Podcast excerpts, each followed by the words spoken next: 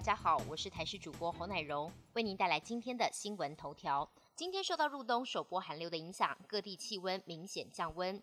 清晨本岛平地观测到最低温出现在新北瑞芳，温度只有六点二度；外岛部分则是马祖最冷，低温只剩二点七度。南投合欢山昨天清晨下雨，温度二点四度，但气温不够低，让清晨上山赏雪的民众扑了个空，只看到降下冰线。气象局预报，最有可能降雪的时间是周日到周一清晨。寒流影响台湾最强的时间点会落在今天到明天清晨。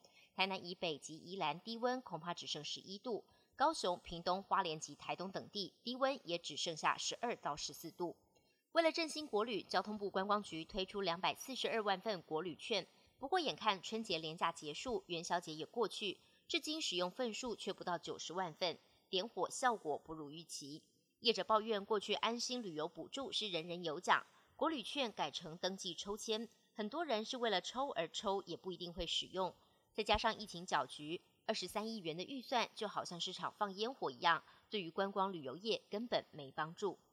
高雄城中城大火自从火警之后被鉴定为危楼，去年十二月也展开拆除作业，没想到施工过程中出现大量粉尘，拆除的碎土石全都从顶楼往下扔。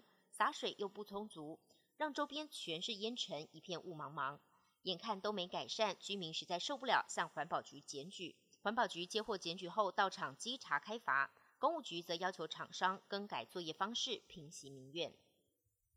美国佛州迈阿密以美丽沙滩最为闻名，这里也经常挤满了玩水跟晒日光浴的游客。十九号，许多民众趁着周末好天气来沙滩。没想到却意外目击了直升机坠海，机上两人受伤，惊险的瞬间全被拍了下来。乌俄紧张情势持续升温，乌克兰军方表示，乌东亲俄分离主义分子以炮火攻击政府军，造成两死四伤，就连乌克兰内政部长也受波及。欧洲安全合作组织统计，乌东地区周六发生近两千次的炮击事件，都违反了停火协议，就怕双方全面开战，乌东出现挤兑潮。民众排队好几小时，就是要把钱给领出来。地球暖化危机日益严重，带动了全球环保意识抬头，各国都在想尽办法减少塑胶产品的制造跟运用。日本食品业者最近就研发更环保的包装技术，大量采用友善环境的纸张，取代一直广泛使用的塑胶包材。除了兼顾食物保鲜，又不会制造更多的塑胶垃圾，一举两得。本节新闻由台视新闻制作，感谢您的收听。更多内容，请锁定台视各界新闻与台视新闻 YouTube 频道。